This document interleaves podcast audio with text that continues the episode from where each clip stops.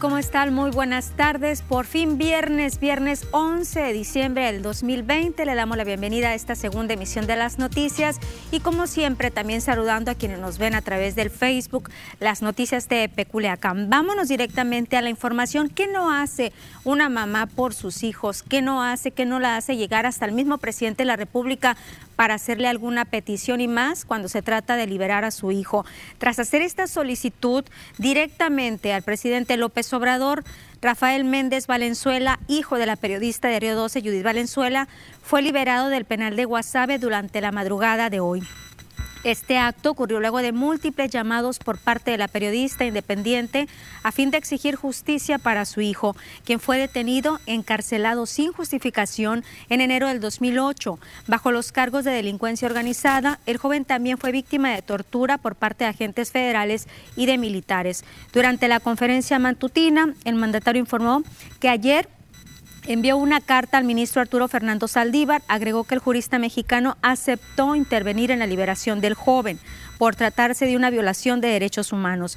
Esta carta dirigida a la Suprema Corte de Justicia de la Nación el presidente advirtió que el caso de Rafael ha sido abordado en varios encuentros de prensa, dado a que representa una manifestación de injusticia.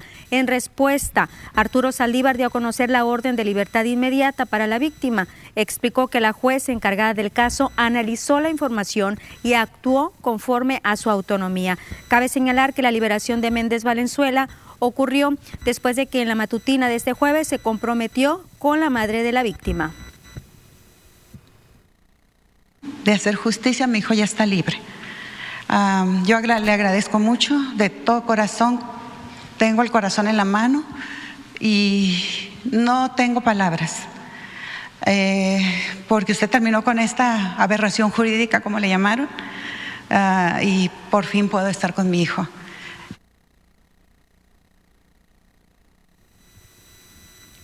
Y este planteamiento pues quedó ya plasmado en el marco del Día de los Derechos Humanos.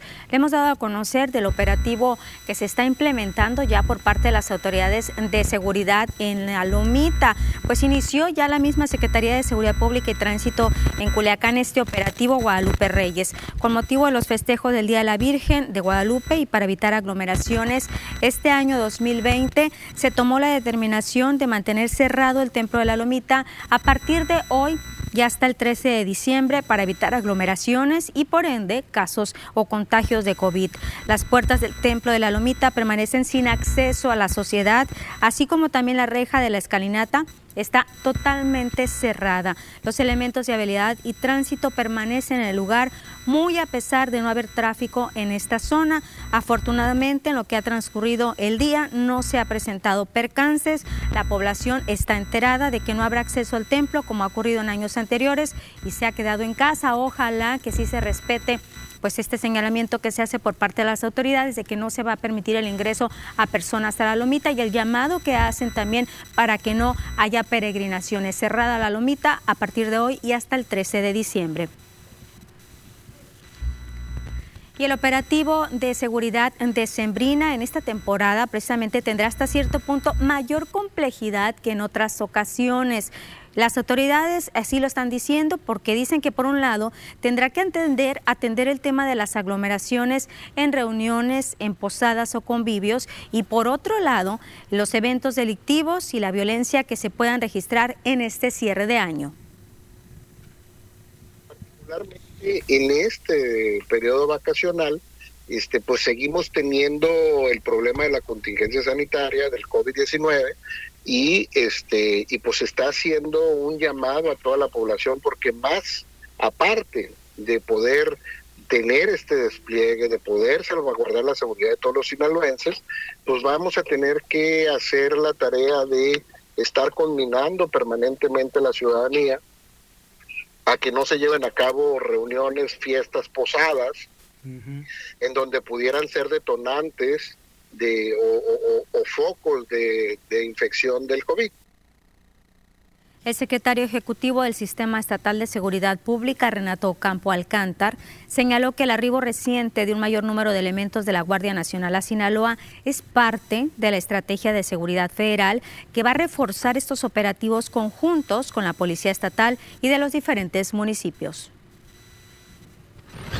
Sí hay un trabajo de coordinación, sí está el, el arribo que vio la ciudadanía sinaloense de más efectivos, pues lo único que, que refuerza es el trabajo de coordinación y, y de seguridad para todos los sinaloenses. No hay que olvidar que luego el ejército tiene papeles muy fundamentales muy claros este, para ciertas zonas y que si cubren una zona específica, pues liberan carga para otro tipo de policías, tanto municipales, estatales o de la Guardia Nacional, que sí pueden tener más injerencia en las zonas urbanas. ¿no? Entonces, eso, eso es básicamente labor de coordinación entre todas las áreas. Manifestó que los resultados de la estrategia de seguridad en Sinaloa muestran una reducción en los delitos de mayor impacto, que son el homicidio, feminicidio y robo de vehículos. En estos tres rubros que le menciono, hay una disminución marcada con respecto a los índices registrados en el mismo periodo, pero del año pasado. Seguimos teniendo una tendencia a la baja en los principales delitos. En el tema de homicidios dolosos andamos en el 10.5% menos. Al cierre de noviembre andamos en el 10.5 menos homicidios dolosos que el año pasado, del 2019. En el tema de feminicidios traemos un 35% menos comparadamente con el año pasado. Y en el tema de robo de vehículos un 19.5%. Es decir, Sinaloa está consolidado como una entidad que ha mantenido su tendencia a la baja en los principales delitos que afectan a la ciudadanía En información generada en el norte del estado, una fuerte explosión ocurrió en una tortillería, esto en el fraccionamiento Cuauhtémoc, la noche de este jueves. Fue alrededor de las 9.30 de la noche cuando una tortillería ubicada sobre la calle Madero, casi esquina con la calle Ceiba, sufrió de este percance en el que por fortuna no hubo lesionados, solo cuantiosos daños materiales tanto en el lugar del accidente como en los domicilios y negocios de alrededor. Los cuerpos de emergencia sofocaron las llamas, acordonaron la zona Decenas de elementos de protección civil, bomberos y paramédicos estuvieron ahí presentes, pero le decía, por fortuna no hubo personas lesionadas, solo crisis de nervios. Eh, lo que estamos valorando precisamente eh, pues es ver eh, pues todos los elementos para poder determinar dónde, de dónde sale la detonación, tanto el inmueble donde sucedió esa detonación como los inmuebles alrededor, ¿no? Tenemos ahorita a simple vista pues las viviendas que están pues al lado izquierdo, al lado derecho, enfrente, entonces tenemos bastantes afectaciones eh, estructurales también, entonces eh, es el tema que estamos ahorita revisando, que, que, no exista mayor riesgo ahorita para, principalmente para los vecinos que, que tienen sus hogares aquí cerca de este lugar donde sucedió la explosión. Nos vamos a pausa, enseguida regresamos.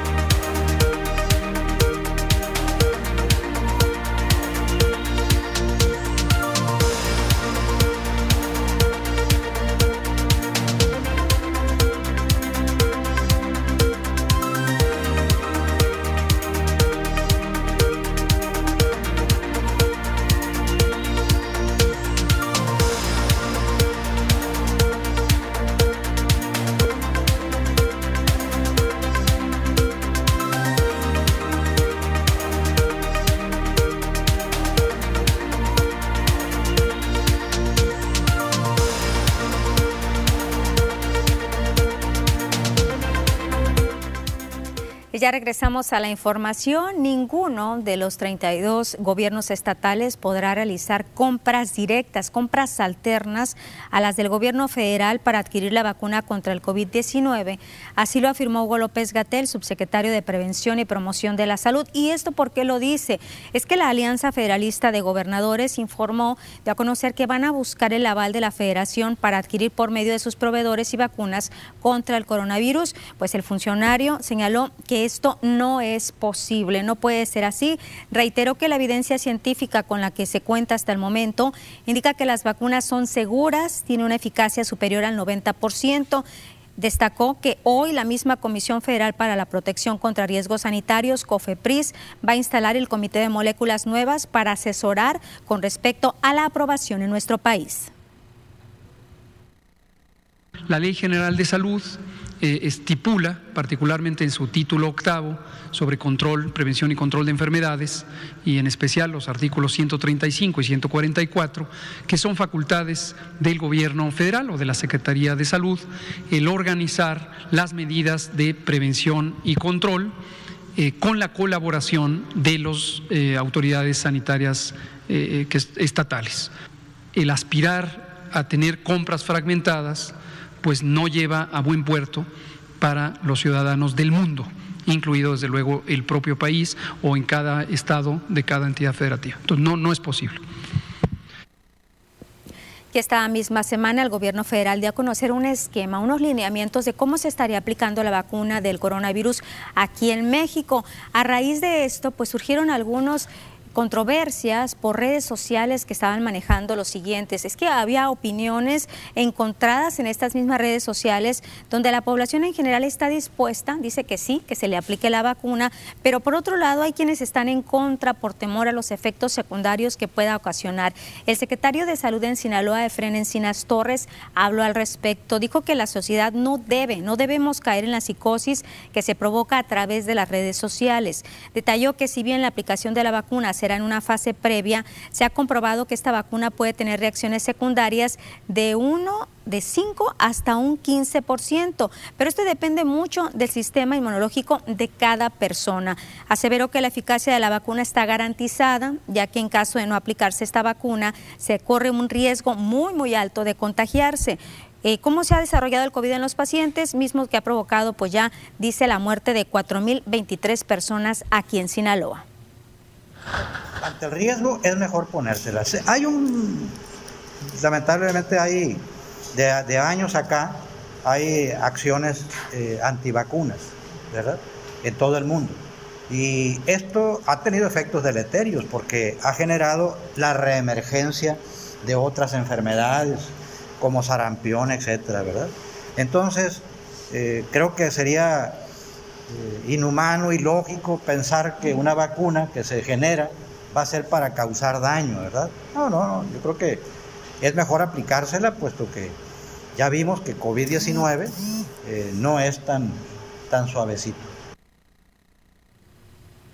Y hay que recordar que primeramente se va a aplicar esta vacuna al personal de salud y ya poco a poco a toda la población que está en riesgo, los diferentes sectores. Y decirle antes de darle a conocer las gráficas o mientras estamos mirando los números, comentarles que ya Sinaloa a partir de la próxima semana, del 14 al 20 de diciembre, volveremos al semáforo amarillo. Estábamos en semáforo amarillo, pasamos al naranja de nueva cuenta, pues ya vamos a pasar, eh, pasamos al, naranja, pasamos de nueva cuenta al amarillo y así nos fuimos al naranja, pues otra vez estaremos ya en el semáforo amarillo del 14 al 20 de diciembre. Mientras le doy los números de coronavirus a nivel nacional, 1.217.126, casos sospechosos 393.908, casos negativos 1.507.203, personas fallecidas 112.326, casos activos 60.259, casos recuperados 896.130. Insisto, a partir de la próxima semana el semáforo amarillo, no hay que confiarnos. Vamos a ver ahora las estadísticas que tenemos aquí en nuestro estado.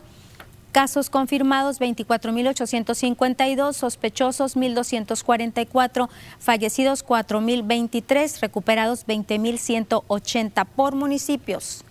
Aquí le presentamos los datos, los últimos de la Secretaría de Salud, casos activos 427, De ellos, 48 son en Ahome, 3 en Angostura, 1 Badiraguato, 0 Concordia y Cozalá, 236 en Culiacán, 2 en Choix, 1 Elota, 0 Escuinapa, 3 El Fuerte, 53 Guasave, 57 en Mazatlán, 2 en Mocorito, 0 en El Rosario, 8 en Salvador Alvarado, 0 en San Ignacio, que se ha mantenido así, ya lleva varias semanas, 2 Sinaloa y 11 Nabolato.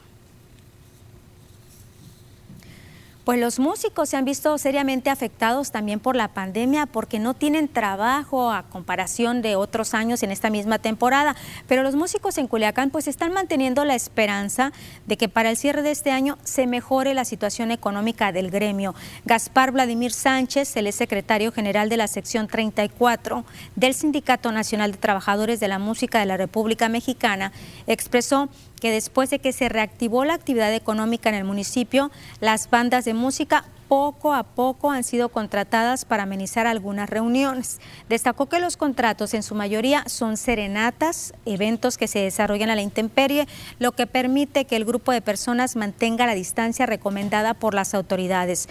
Puntualizó que a diferencia de Mazatlán, donde el gobierno municipal ha limitado su actividad, aquí en Culiacán las autoridades es consciente del trabajo que realizan y los invitan a acatar todas las medidas de higiene para seguir laborando cuando empezó la cuestión de la pandemia, pues hubo un, no hubo trabajo, ¿no? Ahorita ya empezando diciembre ya la gente está, está acudiendo a contratar bandas, norteños, mariachi, diferentes eh, grupos. Esperamos un repunte, de hecho ya se está viendo ahorita un poquito más el trabajo, gracias a Dios, y nosotros que hacemos nuestra parte vamos a un, a un evento y obviamente nos cuidamos y tomamos las, las debidas precauciones al respecto. En información del sur del estado, pues están avisorando un despunte inmobiliario en el 2021 a pesar de la pandemia. Con todo y el duro impacto en lo económico que ha representado la pandemia, existen sectores productivos que no solo han luchado contra corriente, sino que han conseguido resultados positivos. Dentro de estos casos sorprendentes se encuentra el sector inmobiliario, pues de acuerdo con la Asociación Mexicana de Profesionales Inmobiliarios, la venta de propiedades se ha mantenido, avisorando un repunte considerable para el 2021. Lo vislumbramos mejor que el 20, toda vez que cada vez estamos mejorando, estamos mejorando en, eh, la economía. Este, tocamos fondo en el al final del segundo trimestre. Cuando tocas fondo, de regreso todo, todo es para arriba. Entonces vislumbramos una mejora y, cuando se componga la crisis sanitaria, vislumbramos mucho en que mejorará. El país tuvo altibajos. Mientras hay zonas deprimidas, tuvimos secciones que crecieron como nunca habían crecido. Roberto Barrios Gagiola, presidente nacional de AMPI, dijo que en medio de este panorama optimista, para el próximo año destacan casos como Sinaloa y particularmente Mazatlán, en donde se ha notado el interés de extranjeros por radicar en el puerto. Mazatlán no ha sufrido tanto lo que hemos sufrido otros, otras secciones. Sigue muy fuerte el interés. Hay, tenemos que descubrir, que segmentar a los extranjeros. Hay los extranjeros jubilados que vienen a vivir. Ese está frenado por la pandemia, pero hay mucho interés. Ya empiezan a manifestar el interés.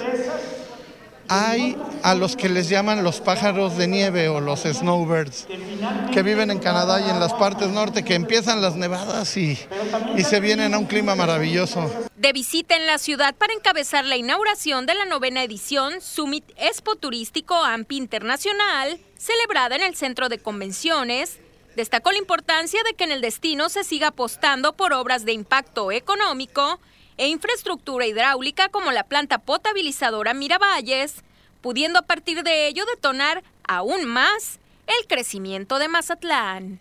Con imágenes y edición de Pedro Velarde, reportó para las noticias TVP Cecilia Barrón. Y con esta pandemia se incrementan las necesidades, sobre todo del sector vulnerable. Por eso el DIF Sinaloa sigue entregando apoyos Como en esta ocasión, la presidenta del sistema DIF Sinaloa, Rosy Fuentes, entregó 45 aparatos funcionales. Estamos hablando de sillas de ruedas normales, sillas de ruedas infantiles, las sillas, las PCI, sillas con levantapierna y bastón. También se les entregaron lentes graduados, en total 500. Ya desde el inicio de la actual administración para DIF ha sido una prioridad la salud visual y prueba de ello es la construcción del Centro Integral de Discapacidad Visual, el CIDIS. En esta administración, se llevan entregados 90 mil lentes en todo Sinaloa, en las jornadas Puro Sinaloa, así como los municipios que se han visitado. Destacó Rosy Fuentes lo valioso de contar con una placa dental enfocada para todos los adultos mayores. Con ella se evitan muchos problemas, dice, gastrointestinales y se refuerza la seguridad personal de quienes la reciben. En el marco del evento se hizo entrega simbólica de cada uno de estos apoyos. Sin embargo, pues en el transcurso de los días, cuidando los protocolos por COVID-19, se van a distribuir el resto de manera paulatina. Estamos en una época muy hermosa que es la Navidad. Y pues sí, en otro tiempo hacíamos muchas fiestas, tratábamos de que toda la gente la pasara bonito en las colonias, nuestros niños, los juguetes. Pero creo que hoy más que nunca, por lo que hemos vivido, hemos ahora todos valorado lo que es nuestra salud. Y por eso quisimos este diciembre tener todos estos apoyos para ustedes, para que tengan más salud. Acompáñenos a una pausa. Al regreso, los constructores están denunciando preferencias en la Comisión Federal de Electricidad.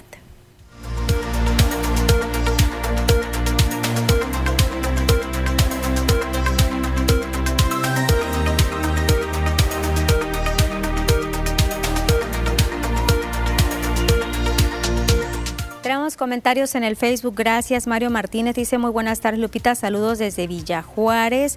Por acá tenía otro comentario. Mm, Giselle Villa, Lupita, por fin viernes, por fin viernes, Giselle, viernes, feliz weekend, dice, feliz fin de semana, gracias también para ti, Giselle, qué internacional andas, Giselle, qué bien. Por acá otro comentario que tenemos, dice Dayanara Paola Peña Peña, dice un noticiero latino que se transmite en Estados Unidos dijeron que la vacuna de AstraZeneca tiene una duración de solo tres meses de inmunidad y que la de Modena tiene una efectividad del 66% de efectividad. Lupite, la más confiable es la de Pfizer. Por otro lado, dijeron que mucha gente en este país se quiere vacunar. Me pone a pensar que vacuna es 100% efectiva por lo apresurado que va esto.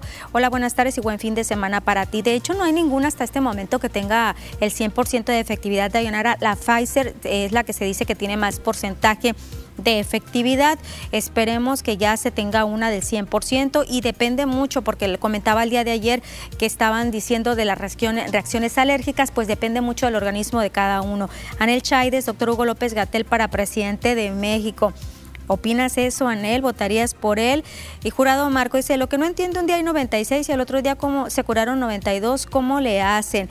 Jurado Marco dice, estamos en naranja y otro día amarillo, ¿a qué juegan? Efectivamente, de repente nos dicen que estamos en naranja, luego regresamos al amarillo. Magdani, me quedo pendiente con tu comentario. Ahorita que regrese al Facebook lo leo.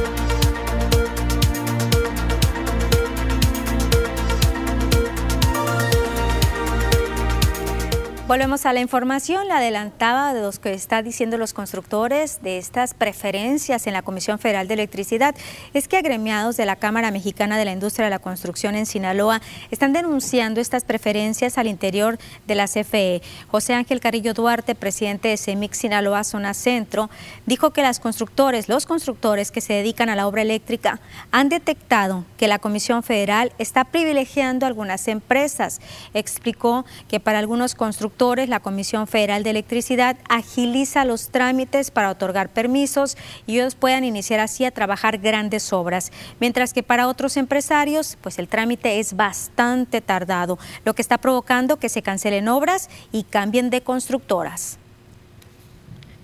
Prácticamente, este, Comisión Federal tiene también este, algunas empresas con las que interactúan y que cuando se dan cuenta de que la obra en sí es que hay alguna obra por ahí en puerta, inmediatamente se conectan con sus empresas que no son no están a su nombre desde luego y los envían para que para que ofrezcan sus servicios, sus servicios este, desde luego con situaciones preferenciales. Y lo que más nos afecta, bueno, pues es que prometen cosas que a veces nosotros no podemos cumplir constructores acusaron que hay una práctica desleal para Sinaloa, por lo que exigen un trato igualitario. Señalaron que esta práctica la han detectado en los últimos cinco años. Si le dan la obra a la empresa que envían, este, eh, pues inmediatamente eh, ellos podrían conectar, agilizar mucho los trámites y eso nosotros sabemos que es de vital importancia, sobre todo cuando necesitas un servicio de Comisión Federal rápido, ¿no? Ellos lo aseguran, ellos lo hacen. Eso hace una competencia desleal y desde luego Comisión Federal de Electricidad no está para eso, él está para administrar la energía eléctrica y todo lo que ello conlleva, pero en un momento deben de convertirse en constructores, ¿no? Y en otra información, el partido sinaloense presentó el día de hoy su plataforma electoral. Aquí nos hablaba el mismo maestro Héctor Melesio Cuenojeda de este proyecto Sinaloa Quiere, una convocatoria que se hizo a la población desde el 22 de octubre al 20 de noviembre pasado para que expusieran las necesidades más apremiantes en el Estado, basado en tres ejes, desarrollo económico y competitividad regional, seguridad pública y gobierno y política social y desarrollo humano. Fueron 1.603 propuestas que se hicieron ante el PAS. Las exposiciones de estos temas estuvieron a cargo del economista Rafael Elenes en Desarrollo Económico y Competitividad, donde se destacó que se requiere una política con visión a largo plazo, pero también acorde a las necesidades de cada municipio y más los de la zona serrana que apenas aportan al Estado el 1% del PIB. En el segundo eje, fue Seguridad Pública, estuvo a cargo de Martín Robles, quien fue su procurador de justicia. Dijo que con los cambios en el sistema de impartición de justicia hay lugares, comunidades que no tienen acceso a un organismo cercano para poner una denuncia, y más en estos tiempos donde hay tanta incidencia delictiva. En Política y Social y Desarrollo habló Cuauhtémoc Reyes, maestro en Ciencias y Tecnología de Alimentos, quien señaló la importancia de la ciencia que no ha sido considerada en su real magnitud para poder darle mayor valor a los productos que se cosechan aquí en Sinaloa. Héctor Melesio Cuenojeda, presidente del PAS, reconoció agradeció la participación de la población para la elaboración de esta plataforma política y dijo que la lucha del PAS es permanente, retomando el tema de las seis iniciativas que han presentado a nivel federal. Habló de que en Sinaloa hay un diagnóstico incorrecto, ya que está sobrediagnosticado el Estado. Que tiene que haber una combinación de lo que es la productividad, la competitividad, lo que tiene que ver con el crecimiento económico. Si no hay crecimiento económico, no hay generación de empleo. Y si no hay generación de empleo, no hay bienestar, no hay derrama económica, no hay consumo. Aumenta la pobreza, la desigualdad social. Y terminamos con lo que dice Martín, la violencia. El presidente del partido sinaloense, Héctor Melesio Cuenojeda, dijo que con esta plataforma electoral buscan resolver las problemáticas de cada municipio y citó uno a uno lo que se haría, destacando promoción turística, red de agua potable, relleno sanitario, calidad del agua, plan de inversiones, crecimiento económico integral, capacitación en seguridad, pavimentación, vivienda, servicio de energía, carreteras y gestión de recursos para concluir obras, entre otros aspectos que con esto pues vamos ya a tener el documento final de lo que es la plataforma electoral del partido sinaloense. Pues jóvenes, a todas las compañeras y compañeros, ya tenemos toda la estructura territorial, ya tenemos toda la estructura electoral, que son más de 33 mil gentes, todo con la capacitación respectiva. Hoy, hoy Ya tenemos nuestra plataforma electoral también. ¿Qué vamos a esperar? Que lleguen los tiempos. ¿Para qué? Para tener un triunfo contundente aquí en Sinaloa. Y al PAN Sinaloa le dan luz verde para que haga alianzas con otros partidos políticos. Esto luego de una sesión de la Comisión Permanente al interior del PAN, donde se autorizó que el partido en Sinaloa busque coaliciones con otros partidos políticos para las próximas elecciones. Juan Carlos Estrada Vega, presidente del Blanqueazul en Sinaloa, dijo que en este momento, como representante del PAN, buscará que la alianza o coaliciones que se concreten deberán atender la siguiente propuesta de trabajo, presentar las ideas, posteriormente estudiar los espacios de competencia y por último, los perfiles de las y los candidatos que van a posicionar. Dijo que los partidos tienen tiempo para poder postular a sus candidatos después de hacer un análisis de sus cuadros políticos, por lo que confían llegar a acuerdos entre los mismos partidos. Y con la autorización formal del Consejo y la Comisión Permanente, que son los máximos órganos de deliberación y decisión al interior del partido, más incluso claro que el Comité Electivo Estatal conformada pluralmente por panistas de todo el Estado, en donde se representan los liderazgos más importantes de nuestro partido, hemos decidido pues buscar las mejores condiciones para competir en alianza por Sinaloa. Repito, la decisión fue unánime en los dos órganos y quiero compartir con ustedes eh, tres puntos principales que nos motivaron a tomar esa determinación. Y es que ya se ha sabido y lo hemos hablado aquí de estas pláticas, de estos encuentros que se han tenido ya de meses para acá con el mismo PRI, con los representantes del PRI y del PRD. Y hoy presentó el INEGI un resultado de un censo nacional de poderes legislativos estatales, esto referente al año 2019. Es un programa estadístico que ofrece información relevante sobre la gestión y desempeño del Congreso de cada entidad federativa. Al cierre del 2019, los congresos estatales reportaron 950 legisladores, 50.5% hombres, 49.5 mujeres. Por entidad federativa destaca que los congresos de Guanajuato, Nuevo León y Veracruz reportaron paridad de hombres y mujeres en su integración. Con respecto al nivel de escolaridad, las y los legisladores locales, 62.8% contaba con estudios a nivel licenciatura.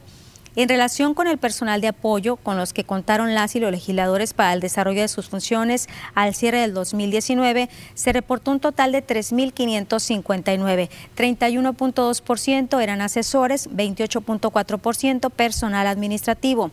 En relación con los recursos presupuestales que ejercieron los diputados durante el 2019, se reportó un total de 3.380.751 pesos. De dicho presupuesto, 32.5% se destinó a remuneración mensual, 23.5% para atención ciudadana, 13.1% asistencia legislativa, 6.2% para gestión parlamentaria y 22.3% a otro concepto de gasto. Durante el 2019 en los congresos estatales se presentaron 12.351 iniciativas, 67.6% fueron de decreto, 25.4% de ley y 7% de otro tipo. En lo que respecta a las proposiciones con punto de acuerdo presentadas durante el año pasado, el total de fue de 4.963, de ellas 85.2% fue de exhorto, 5.2 2% de pronunciamiento, 4.8% de recomendación y para el resto 4.8% no pudo especificarse el tipo. Durante el 2019 se presentaron 6.345 dictámenes para su discusión en el Pleno, 5.314 correspondió a iniciativas y 1.031 a proposiciones con punto de acuerdo. En el mismo periodo, los congresos estatales aprobaron 2.669 leyes y 6.310 decretos que se publicaron en las gacetas o bien en los periódicos oficiales. Vamos a ver cómo sale en cuanto se haga este análisis ya del 2020 nuestros diputados. Nos vamos a pausa y al regreso la información deportiva.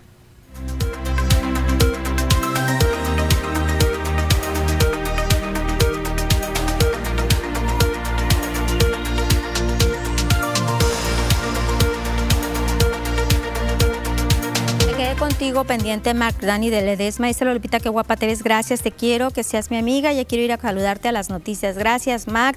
Por acá, Dayanara Paola Peña dice, ni posadas habrán el trabajo, Lupita, ni regalos. ¿Qué harán con ese dinero? ¿Quién sabe? Ya dijeron que se canceló. Bueno, que no haya posada, eh, Dayanara, pero pues sí, de perdida, ¿verdad? Que les den algún regalito, porque no? Por acá tenemos más comentarios, digo, es una propuesta, no lo sé, ¿verdad? También tenemos otro comentario de César Díaz, dice, hola amigos, buenas tardes, ya es fin de semana, ya es fin de semana, ya hay que cuidarnos, cuidarnos mucho, ya le hemos hablado que va a estar cerrada la Lomita y también los templos que lleven por nombre de Guadalupe, pues van a estar cerrados, no va a haber actividades como tal, hay que acatar estas recomendaciones y no estar viendo imágenes como en la Ciudad de México, como en la Basílica, que a pesar que les dicen que no, llega gente. Regresamos a las noticias, información deportiva.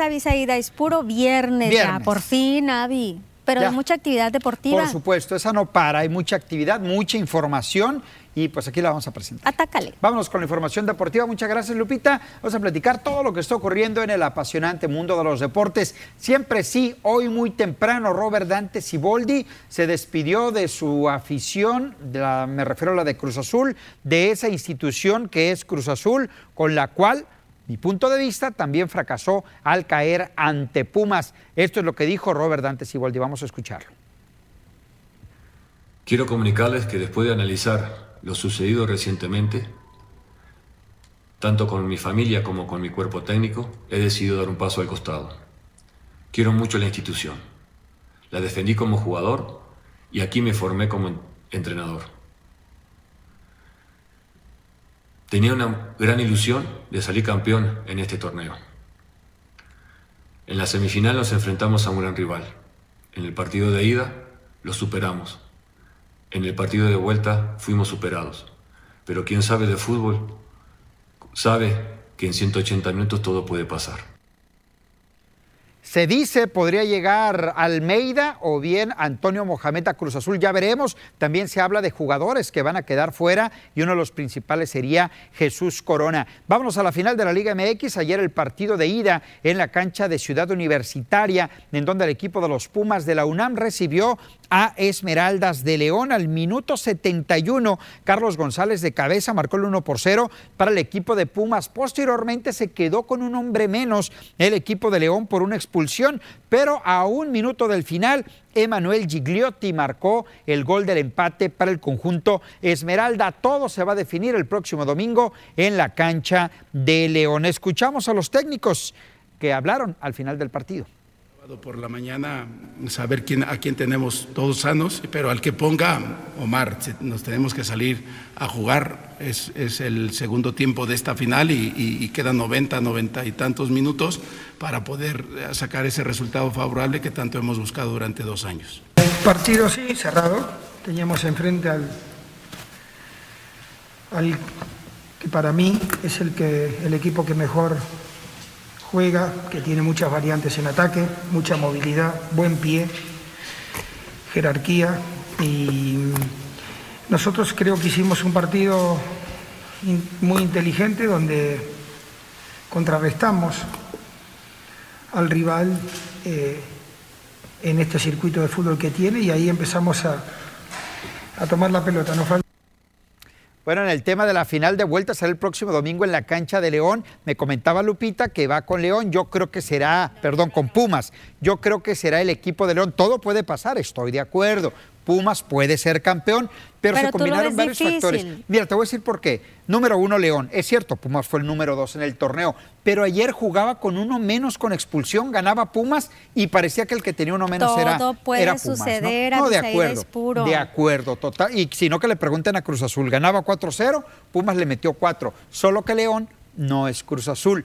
De acuerdo, creo que si las se posibilidades ponen las pilas, son para si ambos. se concentran, Puede suceder. Voy con León, creo que León será el campeón del fútbol mexicano. Javier Aguirre, ¿cómo llegó Javier Aguirre a Monterrey? ¿Cómo lo recibieron el nuevo técnico del conjunto de Rayados? Pues de esta manera, tanto medios de comunicación y algunos aficionados presentes allá en el aeropuerto de Monterrey. Aguirre regresa después de muchos años a México. Él fue campeón con Pachuca, dirigió al Zaragoza, dirigió al Alavés, dirigió al Atlético de Madrid, a la selección de Japón, a la selección de Egipto y ahora regresa para ser técnico del conjunto de Monterrey. El equipo del Mazatlán FC anunció refuerzo el día de hoy, es el tercero ya de cara al próximo torneo, clausura 2021. Se trata del chileno Lorenzo Reyes, quien es un medio de contención y llega procedente del Atlas del Guadalajara. Se une a los ya refuerzos Nicolás Viconis, portero, y Daniel Amador como refuerzos del equipo del Mazatlán. Ha jugado para el Huachipato de su país, de allá de Chile, jugó en el Alavés, jugó también en el equipo del Betis, en el fútbol de España y cinco torneos tenía con el equipo del Atlas. Tomateros de Culiacán, como le fue el día de ayer a Tomateros, pues derrotó al conjunto de los eh, Naranjeros de Hermosillo, siete carreras contra seis, destacar cuadrangulares espalda con espalda de Ramiro Peña y de Joey Meneses y el picheo de Edgar Arredondo, que aunque le pegaron en esas seis entradas, ocho imparables, le hicieron cinco carreras, se apuntó la victoria. Ya empezó el partido Tomateros contra Mayos, 2 de la tarde, arrancó el encuentro el día de hoy. Vamos a ver los partidos precisamente, ya arrancó el Tomateros contra Mayos, Venados visita Sultanes a las 3, Yaquis contra Naranjeros a las 5 de la tarde, ya por la noche, Cañeros contra Charros y Águilas de Mexicali ante Algodoneros de Guasave. Lo más importante, Lupita, la información. Oye, Aguirre como lo reciben, ¿no? Lo reciben. No, es una que en Monterrey estrella. es cosa hacer el fútbol en Monterrey ¿eh? y lo reciben de esta manera. Un buen técnico, buen entrenador.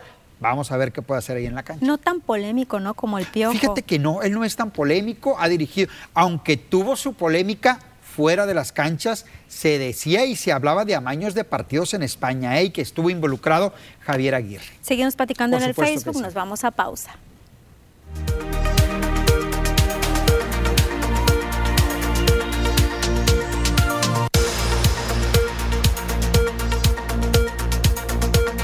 Gracias a Magdani Ledesma, lo que me dice que me pase lo mejor mañana en mi día y que te salude. Saludos, por supuesto que sí.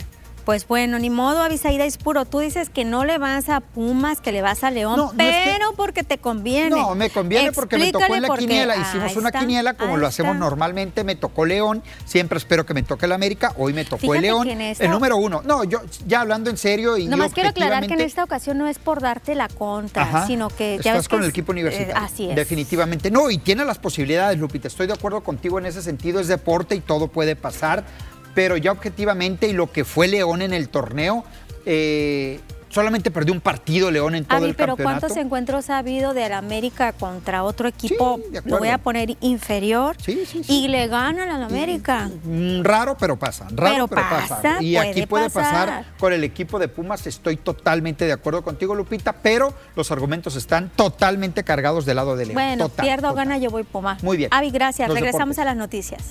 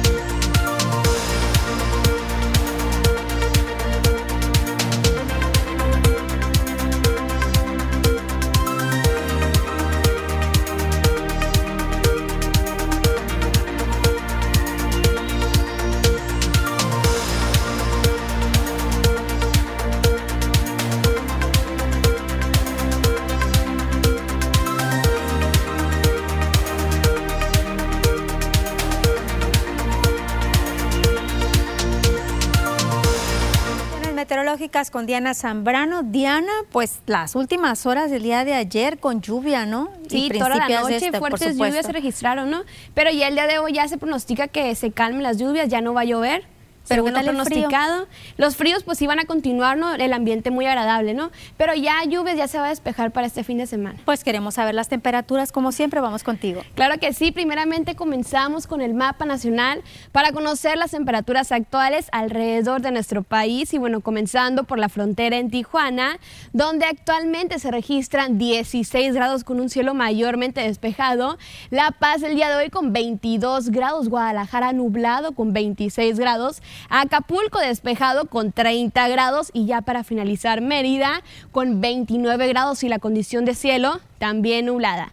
Nos vamos a conocer las temperaturas actuales para nuestro estado Sinaloa, comenzando en la capital Culiacán, donde actualmente se registran 26 grados, precipitaciones ya al 0%, la humedad alta al 45%, y bueno, en la noche la temperatura que disminuye hasta llegar a los 12 grados para la capital ya en Guamúchil, actualmente con una temperatura que llega hasta los 28 grados centígrados, el cielo despejado, precipitaciones también al 0%, la humedad, al igual que en la capital, al 45% y bueno, en la noche, la temperatura que llega hasta los 13 grados centígrados. Nos vamos más al norte, a Guasave, donde actualmente la temperatura que se registra en 26 grados, un día muy agradable, el cielo totalmente despejado, muy soleado y bueno, la humedad que se mantiene al 43% y en la noche se espera una temperatura de 12 grados centígrados en el sector de Guasave. Nos vamos a conocer qué nos espera este fin de semana, comenzando en la capital Culiacán, donde el día de mañana amanecemos ya con un cielo despejado, domingo y lunes totalmente despejado, con temperaturas máximas que van a variar entre los 29 y 31 grados y ya las mínimas que se prevén de 12 grados centígrados, lo cual va a permanecer durante todo el fin de semana. Ya en Guamúchil, el día de mañana tenemos una condición de cielo totalmente despejada, lo cual se mantiene durante todo el fin de semana con temperaturas máximas que van a variar entre los 29 y 30 grados y ya las mínimas que se prevén entre 11 y 12 grados para el sector de Guamúchil. Ya para finalizar más al norte en Guasave, el día de mañana tenemos una condición de cielo parcialmente despejada, ya domingo y lunes totalmente despejado con temperaturas máximas que se van a mantener en los 30 grados y ya las mínimas que se prevén de entre 10 y 11 grados para el sector de Guasave. Ya podemos ver temperaturas más agradables y bueno, ¿qué te parece Lupita? Muy bien. Oye, ¿y el frente frío próximo cuándo estaríamos? Pues todavía no se tiene pronosticado aquí en el noroeste, ¿no? Pero ya las temperaturas están bajando, Lupita, ¿no? Ya con esta lluviecita, ya es cuando empiezan a bajar ya. Igual en la otra semana y a finales ya estaremos con otro frente Sí, frío. y ya viene el invierno, ¿no? Sí. Ya está comenzando el 21, entonces ya. Pues ya, estamos a nada. Pues te agradecemos el reporte que nos has dado y por supuesto que estaremos al pendiente de las condiciones meteorológicas, pues por estas lluviecitas que ya se registraron esta, el día de ayer y en la mañana de hoy aquí en Culiacán, y que no nada más fue en Culiacán, fue en diferentes municipios. Sí, ¿no? fue en todo el noroeste de la República Mexicana, o sea, ya afectó Sonora, Durango, Baja California. Muy bien. Diana, gracias. Nos vamos a pausa y regresamos.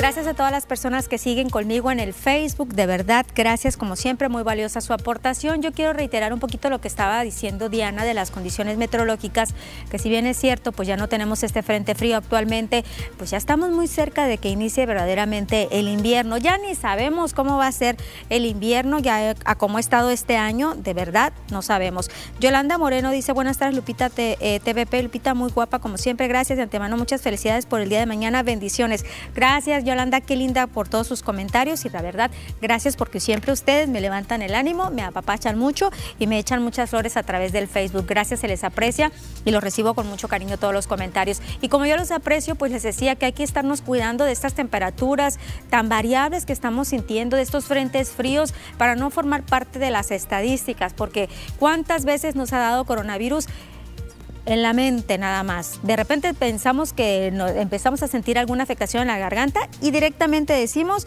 ya tenemos coronavirus, ya tenemos COVID, hay que aislarnos y empezamos muchas de las ocasiones a automedicarnos. No hay que hacerlo, hay que acudir con un especialista mejor para no complicar el cuadro de enfermedades. Regresamos a nuestra última parte ya de las noticias.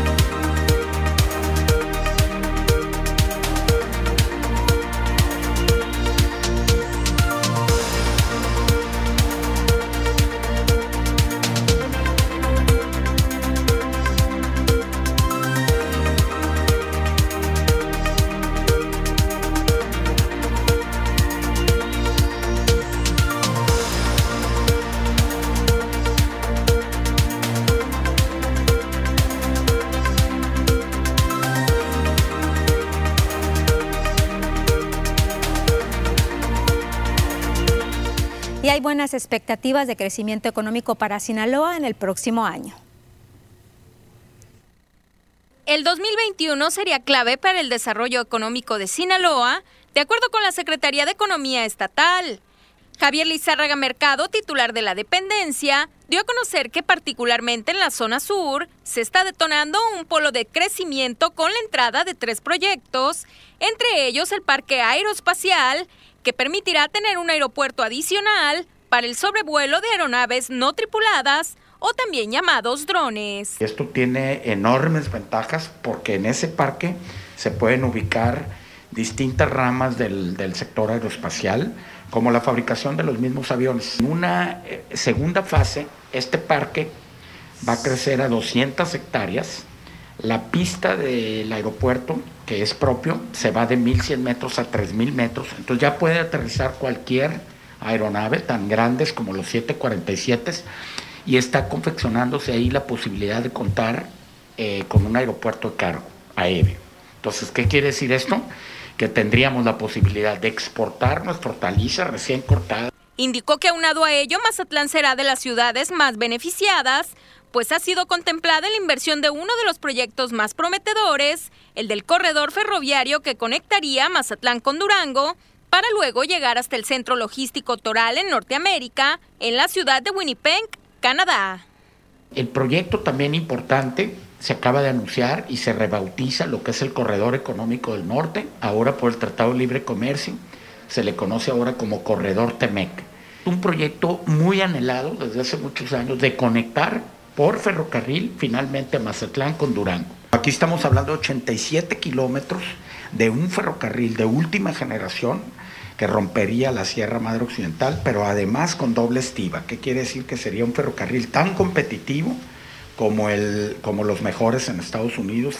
Además destacó el hecho de que se camina en la creación de un parque industrial adicional, pero dirigido a sectores con dispositivos médicos, como una industria de alto valor agregado, que será fuente de empleos importantes, así como la posibilidad de aterrizar inversiones con el sector automotriz, también el próximo año.